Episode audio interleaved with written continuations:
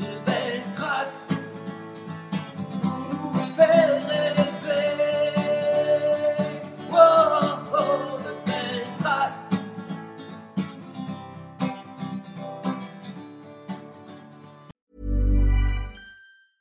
A lot can happen in the next three years. Like a chatbot may be your new best friend.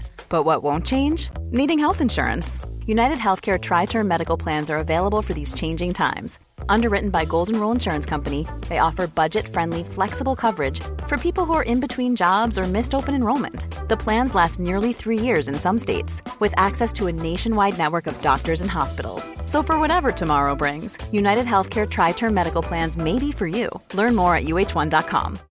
Life is full of what ifs. Some awesome, like what if AI could fold your laundry? And some, well, less awesome, like what if you have unexpected medical costs? United Healthcare can help get you covered with Health Protector Guard fixed indemnity insurance plans. They supplement your primary plan to help you manage out of pocket costs. No deductibles, no enrollment periods, and especially no more what ifs. Visit uh1.com to find the Health Protector Guard plan for you. There's never been a faster or easier way to start your weight loss journey than with PlushCare. PlushCare accepts most insurance plans and gives you online access to board-certified physicians who can prescribe FDA-approved weight loss medications like Wigovi and Zepbound for those who qualify. Take charge of your health and speak with a board-certified physician about a weight loss plan that's right for you. Get started today at plushcare.com slash weight loss. That's plushcare.com slash weight loss. plushcare.com slash weight loss. Bonjour à toutes et à tous. Bienvenue dans le podcast Belle Trace. Je suis Flo Masnada, skieuse et passionnée de sport. Choisir, dessiner, laisser ma trace, c'est ce qui m'a guidée pendant des années et je souhaite que cela continue. Alors j'ai pensé qu'à travers ce podcast, je pourrais donner la parole aux grands champions, mes amis, que j'ai eu la chance de côtoyer pendant des années pour qu'ils nous transmettent leurs messages, leurs valeurs, leurs belles traces quoi. Ils nous ont fait vibrer et continuent à provoquer des émotions uniques chez nous. Alors, tendez l'oreille et soyez à l'écoute de leur souffle plein d'énergie positive. Je suis tellement heureuse de recevoir dans ce podcast une des plus grandes championnes françaises. Honnêtement, je ne sais plus où je l'ai rencontrée pour la première fois, mais j'ai l'impression que c'est ma petite sœur. On a tellement de passion et de valeurs en commun. La nature, la polyvalence, la glisse. Je la surnomme mon boulet doré. elle a un immense palmarès, mais reste tellement accessible avec ses six doigts, comme elle le dit. C'est bien sûr Marie Baucher que je reçois aujourd'hui dans le podcast Les Belles Traces. Et alors, elle nous a fait le plaisir de venir chez moi. Bonjour Marie. Bonjour. Alors, mon boulet doré, comment ça va? Eh ben, écoute, ça va bien. Le plaisir, c'est toi euh, qui me le donne en m'invitant chez toi avec cette jolie vue sur le lac d'Aix-les-Bains. Alors, euh, le podcast Les Belles Traces, je l'ai lancé euh, il n'y a pas longtemps. Et euh, la première question, c'est souvent pourrais-tu partager avec nous un souvenir de ta carrière? Un ou plusieurs souvenirs de ta carrière C'est toujours une question qui est compliquée parce que, parce que la carrière commence à être un petit peu longue et, et j'ai vécu beaucoup de grands moments. Mais quand même, euh, ouais, c'est un petit peu bateau peut-être, mais euh, c'était la, première médaille d'or aux Jeux paralympiques euh, à Sochi. En fait, c'était pas forcément la médaille, c'était, enfin, la course de la médaille, c'était plus la journée dans son ensemble et peut-être le moment très précis où on m'a remis la médaille et où j'ai croisé les regards en larmes de ma famille et de mon équipe. Et en fait, bah, moi, j'ai fondu en larmes aussi. Et en fait, ça déborde d'émotions ce moment-là, en fait, mais d'émotions très particulières parce que à la fois, j'avais atteint cet objectif suprême qui est une médaille d'or aux Jeux paralympiques pour un athlète paralympique. Et en même temps, du coup, j'étais complètement perdue. Qu'est-ce que j'allais faire après? Quel était mon objectif? Et j'avais encore quatre courses derrière, donc il a fallu se remobiliser. Et c'est vrai que sur ce podium, en fait, il y avait tout ça. Quoi. Il y avait cette joie immense et ce désarroi, cette perte totale. Et c'était c'était très, très, très fort. En fait, c'est le moment où tu as réalisé. Parce que souvent, quand on gagne une médaille, on, finalement, on fait ce qu'on a à faire et c'est beau. Mais est-ce que c'est pas dans le regard des autres aussi qu'on réalise ça? Oui, complètement, parce que je pense qu'en fait, on- quand on est sur les skis, on fait ce qu'on sait faire, ce qu'on apprend, ce qu'on pratique tous les jours. Donc en fait, on fait que répéter des gestes et en fait, il y a- c'est pas que c'est, il n'y a pas d'émotion, mais en fait, les émotions, elles sont là quand elles sont partagées. Et c'est vrai que je pense que c'est peut-être eux qui m'ont fait comprendre que je venais de réaliser un truc assez énorme. Et puis, bah, les jeux font aussi qu'il y a tout cet environnement, la musique, la mise en scène, le podium, euh, voilà, tout ça qui fait que, bah ça rend vraiment euh, ce moment euh, au-dessus des autres dans une carrière. Alors justement, tu nous disais cette journée, elle, est, euh, elle a été particulière jusqu'à la remise euh, des médailles, mais est-ce que tu peux revenir en arrière un tout petit peu et nous, nous dire comment tu l'as préparée cette journée et qu'est-ce que, enfin, comme si on partait du petit déjeuner jusqu'au départ de la course? Alors c'était hyper compliqué comme journée Ouais. parce qu'en fait ben, c'était la descente et en fait en descente on a des jours d'entraînement normalement avant donc on les a eus et en fait moi j'ai pas terminé une seule des manches d'entraînement enfin correctement en tout cas je les ai terminées mais à chaque fois il me manquait une portion de, de course parce qu'il y avait une portion qui tournait beaucoup et donc du il y a le premier entraînement je crois que je rate quatre portes le deuxième je rate deux portes. Donc en gros le matin je me suis dit mais là en fait, super euh, confiance, quoi. tu dis bon j'ai pas fini une seule fois ce tracé qu'est-ce qui va se passer? J'ai été aussi en indécision sur le choix des skis parce que bah, on avait le droit de prendre des skis de super G, donc des skis un petit peu plus courts un peu plus faciles à skier mais qui glissent un petit peu moins qui peuvent accumuler moins de vitesse que des skis de descente. Et il y avait aussi ces phases de glisse donc du coup voilà beaucoup de questions. Et à ce moment-là en fait moi mon, mon staff m'a beaucoup entouré mon technicien m'a dit écoute Marie pas de souci on prépare les deux paires de skis on décide au départ de la course comment tu te sens et tout ça et donc voilà, euh, tout était mis en place autour pour que j'ai la possibilité encore de choisir jusqu'au dernier moment.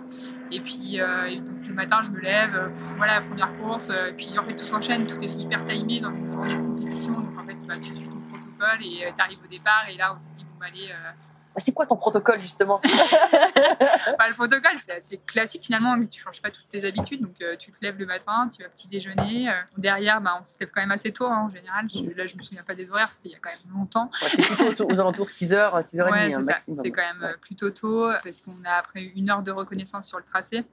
Donc là, autant dire que c'était une reconnaissance euh, qui avait son importance pour bien voir euh, les lignes qu'il fallait prendre.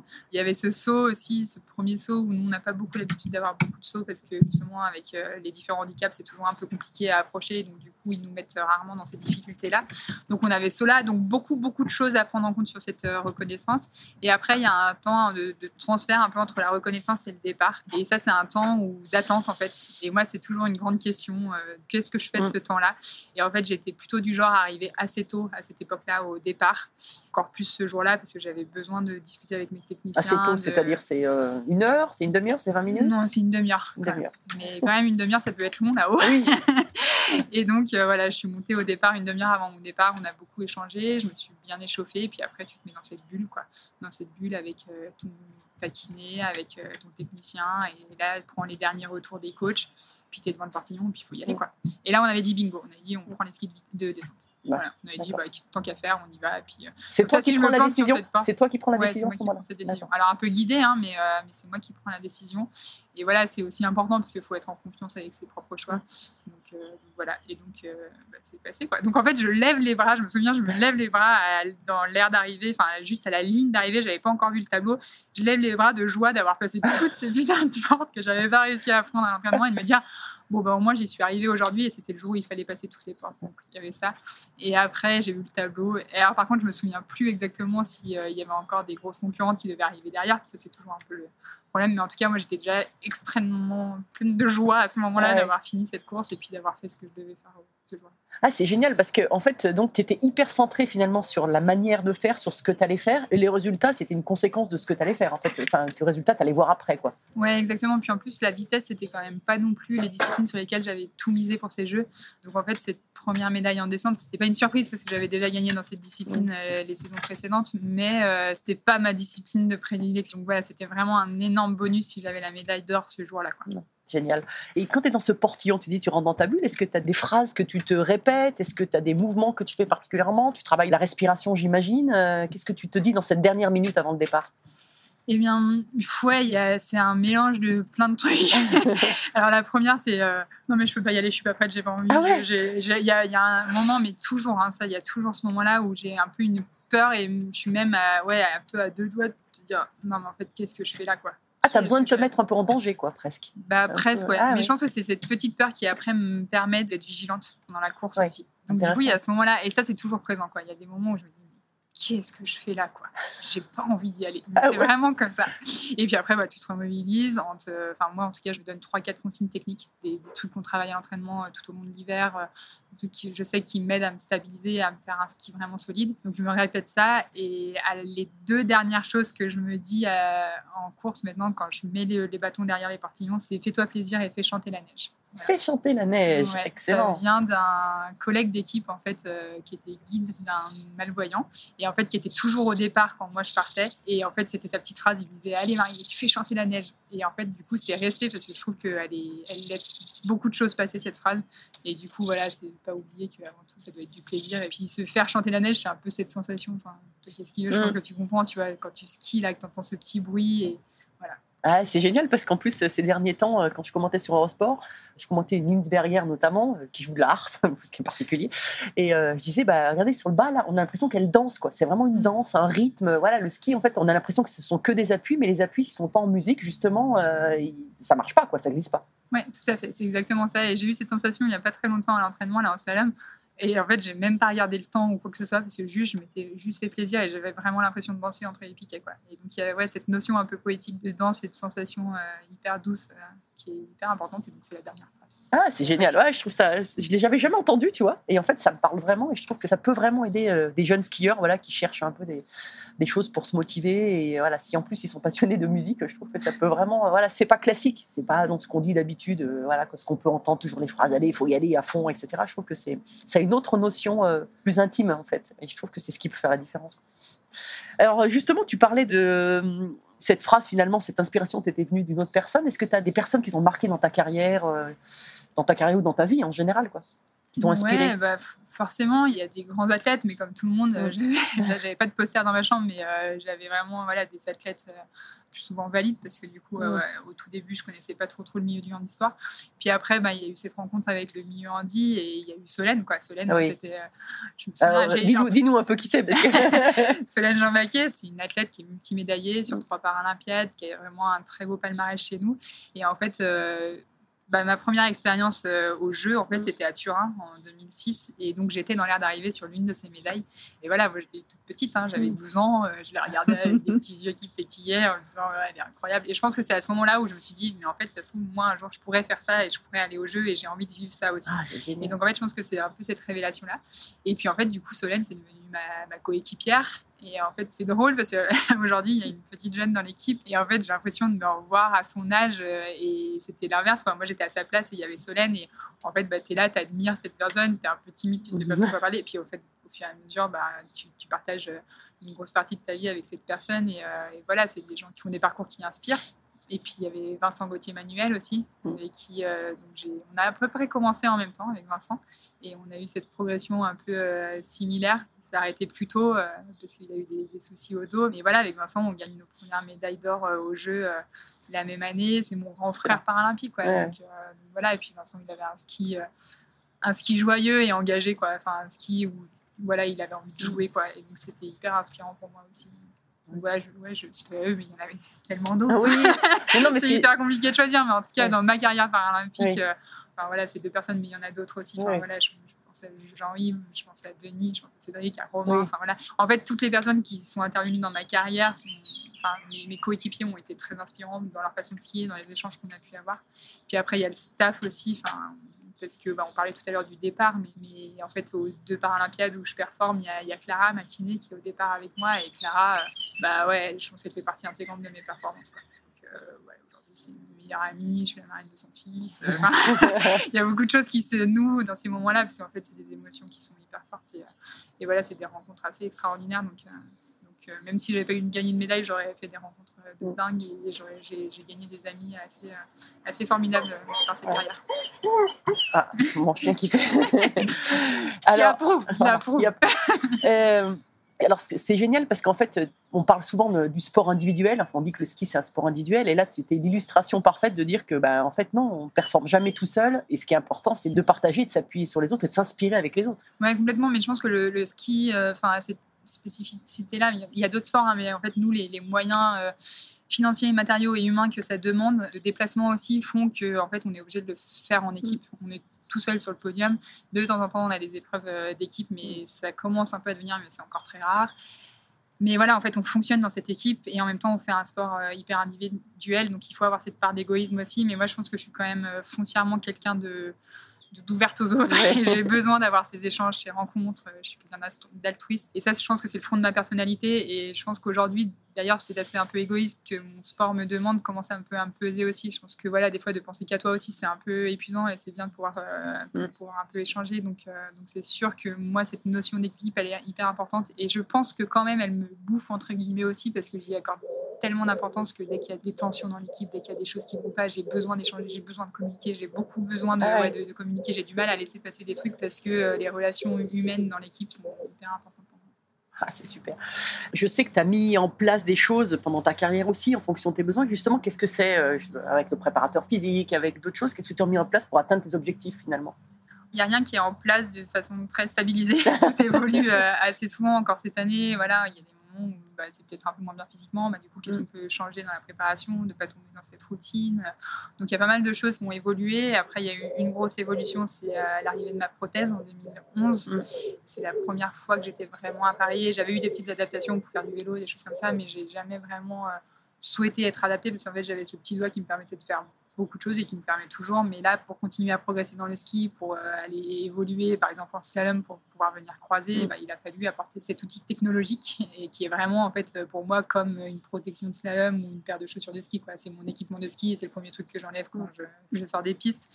Donc ça, ça a été une des grosses évolutions. Il y a eu beaucoup de réflexions aussi autour de ce handicap, autour de ces déséquilibres qui m'amenaient aussi musculairement. Il a fallu un peu se poser la question. Donc il y, avait une partie de personnes qui me disaient non mais là, il faut tout réharmoniser. Ah oui. Puis il y a l'autre qui me disait mais t'es déséquilibré depuis ton plus jeune âge. Donc Mhm. est-ce qu'il ne faut pas qu'on entretienne ce déséquilibre tout en faisant gaffe à ce qu'il n'empire pas non plus? Il y a beaucoup de réflexions autour de tout ça qui ont fait que bah, voilà, aujourd'hui, euh, on travaille de façon assez intelligente, je pense. Et, euh, Ouais. et voilà, après, il y a la prep mentale. On en parle de plus en plus, mais Mm. peu il y a quelques années. Toi, tu as travaillé Et, avec euh, quelqu'un Tu ouais, travailles avec moi, je quelqu'un travaille avec Oui. quelqu'un et ça c'est pareil, c'est une notion pour moi qui a jamais été tabou ou quoi que ce soit. Mais euh, il y a un moment donné, euh, je pense que j'étais une des seules à en faire dans l'équipe. Ah oui. Donc euh, parce que voilà, on n'en parlait pas trop. Puis nous, encore une fois, on a un fonctionnement de, de fédé qui est différent d'une fédé valide où du coup on a vraiment que le ski qui est pris en charge par la fédération et après chacun fait un peu son petit schmilblick euh, pour sa préparation annexe. Donc voilà, c'était une démarche personnelle. Après, je pense que ça doit devenir aussi de la personne pour Ah que ce soit efficace. Donc euh, voilà. Et puis là, je suis Ça, en train d'un peu. ça fait de- longtemps que tu as ce travail euh, mental avec une personne euh, ouais. Assez vite, tu l'as mis en sais place Plus exactement, mais, mais je pense que j'avais déjà un petit accompagnement à Sochi. Ouais. D'accord. Et puis là, je suis en train de mener un peu une réflexion sur le cycle menstruel. On en entend beaucoup parler. Et, Mm. et puis, il y a peut-être des choses à aller chercher là-dedans aussi. Donc, donc voilà, j'essaye un petit peu de me renseigner, voir un peu ce qui peut se faire. Mais il y a, il y a- puis en fait, tous les ans, il y a des nouvelles choses qui sortent aussi Oui, dans la oui. préparation des sportifs. Donc il faut s'inspirer. Et puis des fois, des choses qu'il faut laisser de côté aussi. hein. Ouais. Des fois, il y a des grandes révolutions dans les préparations des athlètes. Et Oui. en fait, euh, on se rend compte deux ans après que c'était pas une bonne idée. Donc voilà, c'est pour ça qu'il faut aussi avoir l'entourage qui a cette capacité de remettre en question et, et de curiosité aussi. Oui, ça c'est important, la curiosité dans, dans la carrière d'un athlète. Euh, Justement, euh, à quoi tu t'intéresses d'autre que ta carrière euh, de ski? Alors moi, je suis quand même une passionnée de montagne, Ouais. mais de montagne assez globale, pas haute montagne, ou, euh, mais j'aime toucher un petit peu à tout euh, ce qui touche euh, par ici. C'est un environnement qui est assez exceptionnel. Donc j'ai été au Mont Blanc. Ça, c'était une expérience assez folle. Mais je crois que je, après, j'intellectualise beaucoup de choses. mais voilà, ça a révélé beaucoup de choses en moi. Tu été au Mont Blanc quand? C'était en 2016, je ne veux pas te je crois que c'était 2007. Mais voilà, c'est des expériences qui sont hyper passionnantes. Moi, j'aime bien découvrir aussi des nouvelles choses parce que voilà, les montagnes, on les voit, mais finalement, moi, j'ai toujours l'impression d'être une étrangère à elles aussi. Donc, euh, donc j'ai envie d'aller les découvrir Donc, par ça, par les sports d'extérieur, par le vélo, par la rando. Euh, mes parents ont un refuge, donc, euh, donc j'ai baigné dans les alpages euh, toute mon There's never been a faster or easier way to start your weight loss journey than with PlushCare. PlushCare accepts most insurance plans and gives you online access to board-certified physicians who can prescribe FDA-approved weight loss medications like Wigovi and Zepbound for those who qualify. Take charge of your health and speak with a board-certified physician about a weight loss plan that's right for you. Get started today at plushcare.com slash weight loss. That's plushcare.com slash weight loss. plushcare.com slash weight loss. Mom deserves the best, and there's no better place to shop for Mother's Day than Whole Foods Market. They're your destination for unbeatable savings, from premium gifts to show-stopping flowers and irresistible desserts. Start by saving 33% with Prime on all body care and candles. Then get a 15-stem bunch of tulips for just $9.99 each with Prime. Round out Mom's menu with festive rosé, irresistible berry chantilly cake, and more special treats. Come celebrate Mother's Day at Whole Foods Market. Donc ouais, j'ai- j'aime beaucoup la nature, la montagne et ce qu'on peut faire autour de ça. C'est c'est quelque chose d'assez euh, prenant dans ma vie. Et puis après, je suis mine de rien assez manuelle.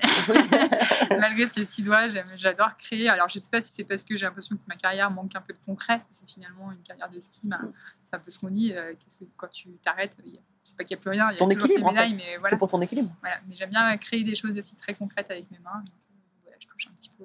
Donc tu fais du loisir crochet, des bandeaux, hein, c'est ça? Ouais, des un peu un de, de bricolage. Je me suis passionnée pour le, le- le jardinage et les bricolages euh, au confinement aussi, euh, l'aménagement, des petites choses comme ça. J'aime bien faire des choses par moi. La cuisine aussi un petit peu, Un non petit peu de cuisine aussi, je fais plein de trucs comme ça. non, mais après, c'est aussi être bien chez soi aussi. euh, je pense que c'est ce qui ressort un peu de tout ça. C'est, euh, voilà, j'aime bien euh, décorer, aménager, euh, cuisiner, parce que ben, j'ai, envie de me sentir bien aussi chez moi quand je rentre. Et, euh, je pense qu'on n'y est pas souvent. Donc voilà, faire des petites choses qui font que c'est un petit cocon. Ouais, ouais, mais c'est sûr, c'est vraiment euh, équilibrant, quoi. Ça... Parce que quand on est centré aussi sur soi euh, pendant des heures, des semaines, euh, des mois, euh, je pense que c'est important de s'ouvrir, quoi, de s'ouvrir pour être à l'aise et, euh, et recharger les batteries. En fait, quand on rentre à la maison, c'est peut-être ça aussi, recharger en Ouais, énergie. tout à fait. Et puis, je pense que c'est aussi important. Enfin, là, moi, je suis aussi dans une réflexion de l'après, Ouais. forcément. Et en fait, de faire tout ça me stabilise et en fait me dit que même si j'arrête le ski, ben, j'aurai tout ça à côté. Et en fait, je suis bien dans ce qu'il y a à côté aussi du ski dans ma vie. Et ça, c'est hyper euh, rassurant, quoi. Se dire, ben, j'ai au moins ça, ce socle-là dans lequel je suis bien, avec les gens avec qui je suis bien, et en fait qui m'aimeront toujours, même si je suis plus skieuse. Et enfin voilà, c'est de construire un peu à côté pour, euh, pour être un petit peu plus serein. Ouais. C'est intéressant parce que ça veut dire que tu te définis pas seulement en tant que skieuse, quoi. C'est euh, en tant que personne, vraiment. Ouais, bah, je- j'en ai besoin. Ouais. J'en ai besoin et c'est vrai que bah, quand on devient champion, championne euh, renommée, reconnue, euh, c'est vrai que c'est Marie la championne, quoi. C'est plus Marie Bauchet Oui. la personne. Et c'est vrai que aussi c'est bien de pouvoir se définir autrement et que les gens te reconnaissent autrement. Et moi j'adore quand mes amis euh, me disent mais du coup t'as fait quoi cette saison? Mais j'ai pas du tout suivi ce que t'as fait cette saison. Je dis mais en fait c'est super parce qu'en fait Oui. on, on s'en fout. Enfin entre nous c'est pas qu'on s'en fout, mais en fait euh, je, suis, je suis heureuse d'avoir des amis qui s'intéressent à au reste de ma vie et pas que à ma carrière sportive et voilà ils comptent pas les titres et, euh, et c'est je trouve ça hyper rassurant et je parle de mes amis mais ma famille aussi enfin c'est il y a des fois où j'ai besoin de parler du ski j'ai besoin de parler de ce qui se passe en stage en course mais il y, a, il y a aussi des fois où on se voit et on parle pas du tout de ski et ça me fait un bien fou quoi, parce que j'ai l'impression d'être une personne et pas qu'une ski Alors justement, là, tu parlais de l'image publique. Comment tu gères cette communication? Parce que bon, il y a la communication des réseaux sociaux. Je vois que tu te fais pas aider. Hein. Il me semble que c'est toi qui le fais. Ou, euh, sauf au jeu Sauf au jeu. euh, Oui, mais mon au jeu, c'est compliqué. Oui, c'est plus ouais. compliqué. ouais. Mais il y en a qui le font, mais euh, Oui. justement, c'est pour moi, c'est quelque chose qui, qui est assez énergivore. Mm. Et puis, euh, ouais, c'est des moments qui sont difficiles. De, enfin, t'as peu de temps pour te poser, pour réfléchir, parce que quand même, les réseaux sociaux, quand tu livres quelque chose, tu le livres à beaucoup de monde. Donc, euh, voilà, faut pas être impulsif, faut pas être. Puis, il faut du contenu. Moi, j'ai énormément de respect pour les gens qui me suivent sur les réseaux, et du coup, je veux pas leur faire du contenu bâché, quoi.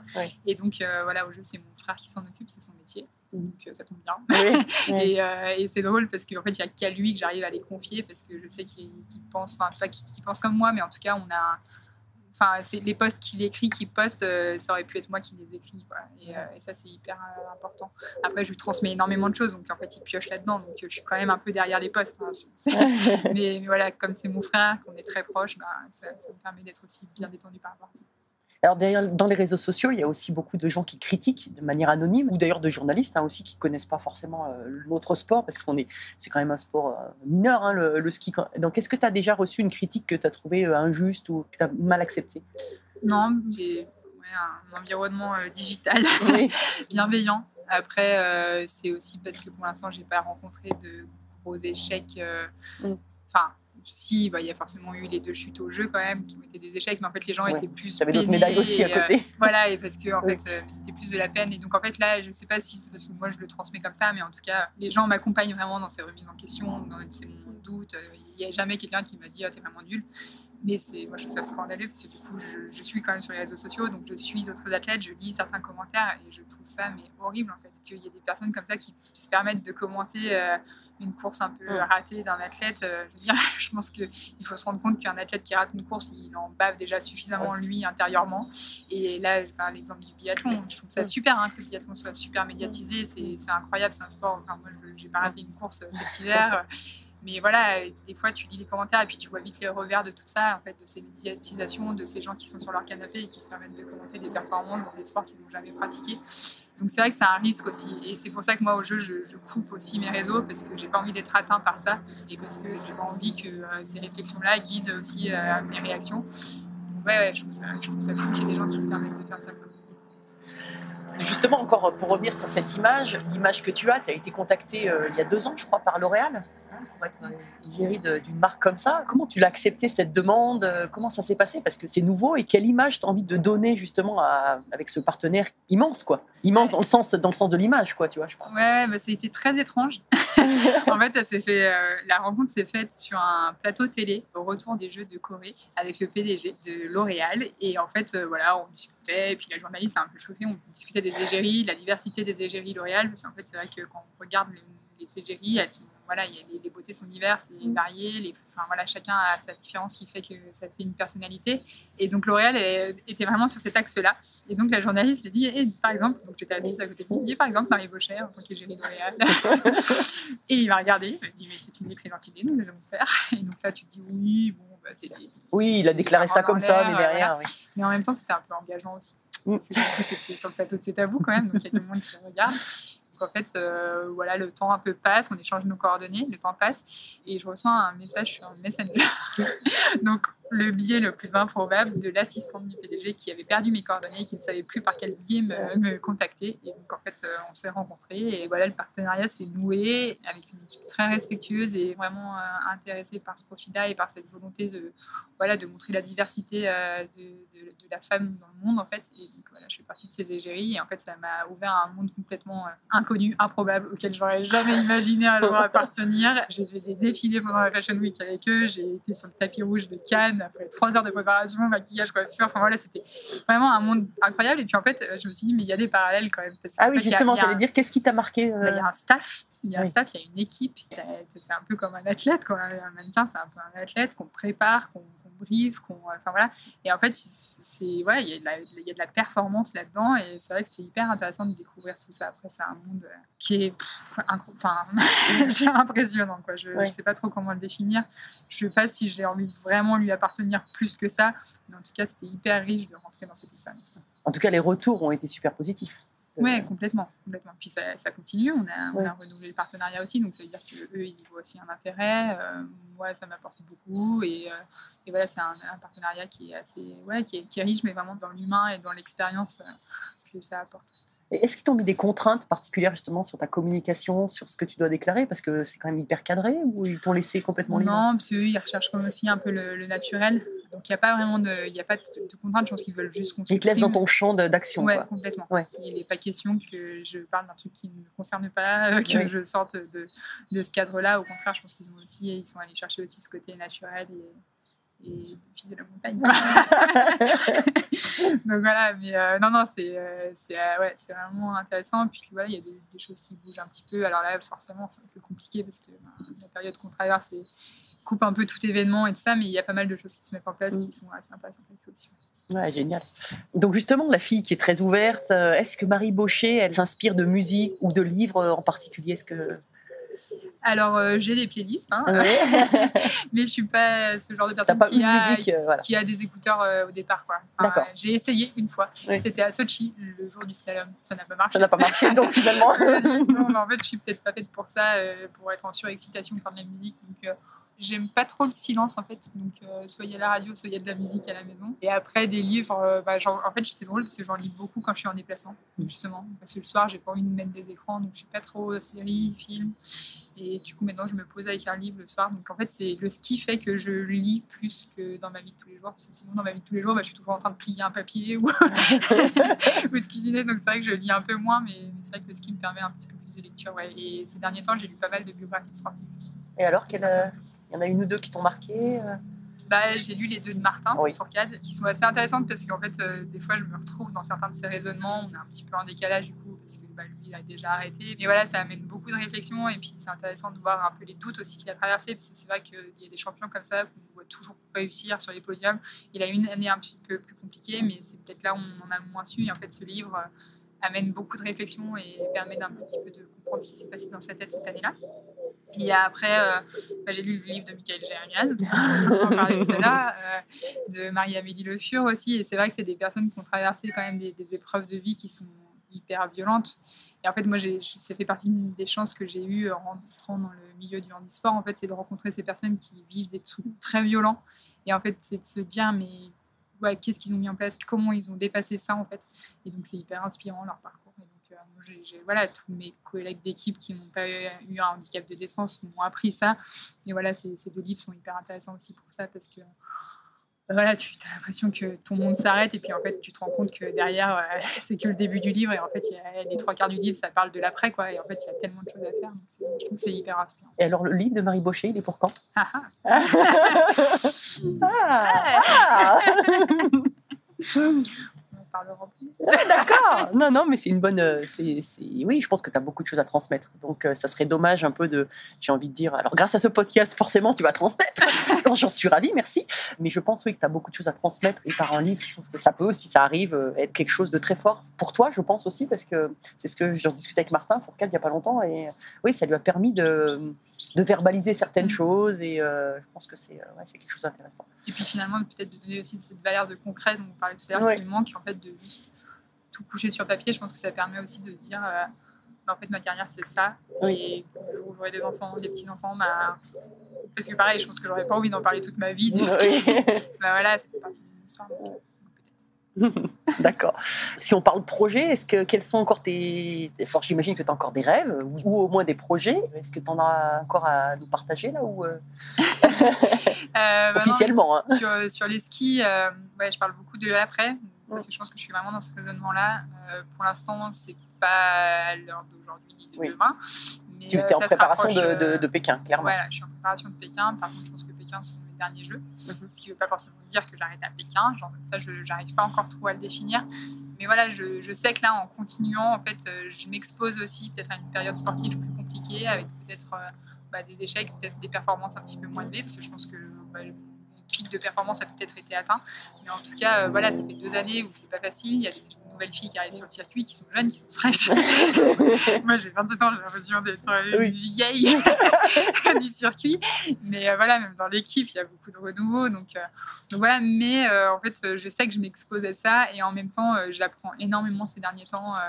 bah voilà, sur un peu la prise sur soi, sur, sur voilà, ça me pousse aussi à, à me réinventer. à- Donc voilà, donc je sais que c'est peut-être pas pour aller chercher, même si je pense quand même qu'il y a encore des beaux trucs à aller chercher sur les skis, je sais que ce sera pas forcément les performances euh, que j'ai déjà vécues, mais en tout cas, euh, c'est riche d'apprentissage. Pour l'instant, euh, sur les skis, c'est ça. Puis forcément, bah, pour l'après, il y, a- il y a des réflexions en cours aussi. Mm. Il n'y a rien de très concret. Euh, je sais que je ne serai pas dans un bureau, ni dans un dire bureau à l'année. Je pas loin de la montagne. je pense que j'aurais besoin d'avoir différentes missions et différents projets en parallèle parce que je- j'ai- j'ai besoin d'être un peu occupée et, et je ne suis pas trop cartésienne. Et Hum. le 35 heures ne conviendra certainement pas. ouais, donc plein de choses, mais pas forcément très claires. En tout cas, autour de tes centres d'intérêt. ouais. Autour de tes centres d'intérêt. D'accord. Je en ce moment. Est-ce que tu as, un, on dit en anglais un motto, c'est une devise euh, dans la vie où tu te lèves le matin et, et- Et une attaque de chien. une attaque de chien. Est-ce que tu as un motto, euh, voilà, quelque chose que tu dis le matin euh, Là, tu disais euh, au départ en ski, voilà, être dans la musique, enfin, faire chanter la neige. Est-ce que tu as, tu as quelque chose dans, dans la vie en général? Non, pas hyper défini. Il n'y a pas une phrase que je me dis le matin en me levant. Après, je me dis toujours que j'ai toujours euh, essayé d'être guidée par ça. Alors, c'est jamais toujours très facile, hein, mais je pense que l'importance, en fait, c'est de guider par le plaisir. quoi. Ouais. C'est que si un jour vraiment ça sature et qu'il n'y a plus aucune notion de plaisir, il bah, faut arrêter ce qu'on fait et puis peut-être euh, trouver ce qui nous passionne vraiment. quoi. Ouais. Par exemple, pour le ski, moi, je- le matin, quand je me lève, euh, ou le soir quand je me couche plutôt même ce serait plutôt ça c'est de se, Mm. se dire euh, est-ce qu'il y a eu un bon truc dans la journée grâce au ski? Et s'il y a encore un bon truc grâce au ski bah, on continue un peu ça Donc, dans, euh, dans- ça dans le positif aussi, quoi. Beaucoup Ouais, dans le ça positif. s'adapte à tout quoi. Alors, mon podcast s'appelle Les Belles Traces. Donc, euh, déjà, merci d'y avoir participé. Je arrive sur la question qui n'est pas forcément la plus simple. Ah, si les autres étaient simples. Oui. Euh, finalement, c'est quoi une belle trace pour toi? Et ben alors c'est drôle parce qu'une belle trace pour moi c'est une trace en poudreuse. C'est drôle. Moi aussi. non mais en fait je pense que c'est là où, euh, où en fait ça montre que le ski c'est une passion mais dans sa globalité, dans ce qui définit le ski et pas juste dans le tracé. Aujourd'hui euh, je fais du ski de compétition mais, euh, en fait c'est, pas forcément entre les piquets que j'ai les plus belles émotions sur les skis. Et euh, ouais cette trace là dans, cette belle neige poudreuse c'est quand même la belle trace. euh, bah, proprement parler du, ski pour moi. Et donc, c'est pour ça qu'aussi, le jour où j'arrête la compétition, le ski sera temps dans ma vie. Et je pense qu'en parlant des projets d'après, euh, il sera jamais très loin. Et puis après, une belle trace, si on veut prendre euh, encore, si on veut intellectualiser, philosophique, un philosophique, on va dire. philosophique. Une belle trace, c'est euh, c'est une trace ben, qui nous a apporté des choses, qui nous apporte des choses. Donc, euh, ça rejoint ce que je te disais juste avant. Mais euh, aussi une trace qui inspire, quoi. C'est de laisser aussi des choses et pas juste des performances. Moi, pour moi, un, un bel athlète, en fait, c'est quelqu'un qui apporte autre chose que simplement ses performances aux autres et qui arrive à partager bah, ses valeurs, euh, ses motivations, qui arrive à transmettre des choses euh, aux autres par ses performances. Et ça, je trouve ça hyper important. On parlait du partage des émotions, mais, euh, mais en fait, moi, si ça apportait rien aux autres, ce que je faisais, ce serait hyper. Alors, je veux pas dire que euh, c'est parce que j'apporte aux autres. Il y a aussi cette notion un peu égoïste, forcément, mais voilà, j'ai envie aussi que ça serve à d'autres. quoi. C'est c'est vraiment ça, en fait. C'est que cette carrière, elle serve à d'autres. Donc, c'est pour ça que bah, je suis heureuse quand on me demande de mariner des événements, de- des associations, euh, parce que bah, voilà, je prête ma notoriété à des causes que j'ai envie de défendre et que j'ai envie de soutenir. euh. Voilà, et puis même ma famille, euh, quand ils sont venus au jeu, ils ont vécu des moments incroyables. Ils étaient une vingtaine entre mes cousins, mes cousines, mes oncles, mes tantes, mes parents. Enfin bref, quand ils rentrent des jeux, ils me racontent ce qu'ils ont vécu, mais je suis hyper fière d'avoir été à l'origine de ce projet-là et de leur avoir permis de vivre des moments pareils. Donc en fait, c'est, je pense que ça aussi, c'est quelque chose qui se partage. Bah écoute, euh, merci beaucoup. Euh, merci pour ce partage. Et puis tout ce que j'espère, c'est qu'on partage des belles traces Mais la enfin poudreuse. enfin, parce que à chaque fois, ouais, ça fait quand même plusieurs années qu'on le dit, on l'a toujours Mais pas oui. fait. Ouais. Et, euh, et vraiment, ça me fait vraiment très plaisir de partager une belle trace avec toi, Marie. Merci. Merci. Merci à tous, chers auditeurs passionnés. Vous savez qu'en ski, on récompense les jeunes skieurs avec des étoiles. Alors, si ce podcast vous a plu et que vous voulez continuer à suivre les belles traces et à le faire découvrir aux amis, mettez non pas 3, mais 5 étoiles. Et pensez à écrire un petit commentaire pour m'aider à progresser et à dévaler les pistes encore plus vite. Allez, tchuss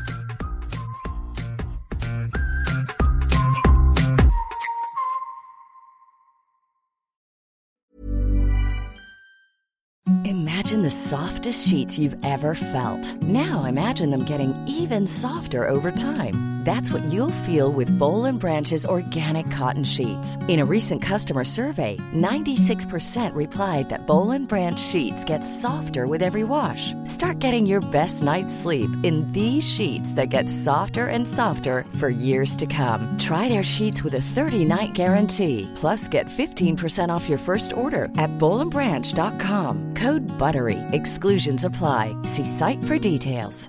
Hi, I'm Daniel, founder of Pretty Litter. Cats and cat owners deserve better than any old fashioned litter. That's why I teamed up with scientists and veterinarians to create Pretty Litter. Its innovative crystal formula has superior odor control and weighs up to 80% less than clay litter.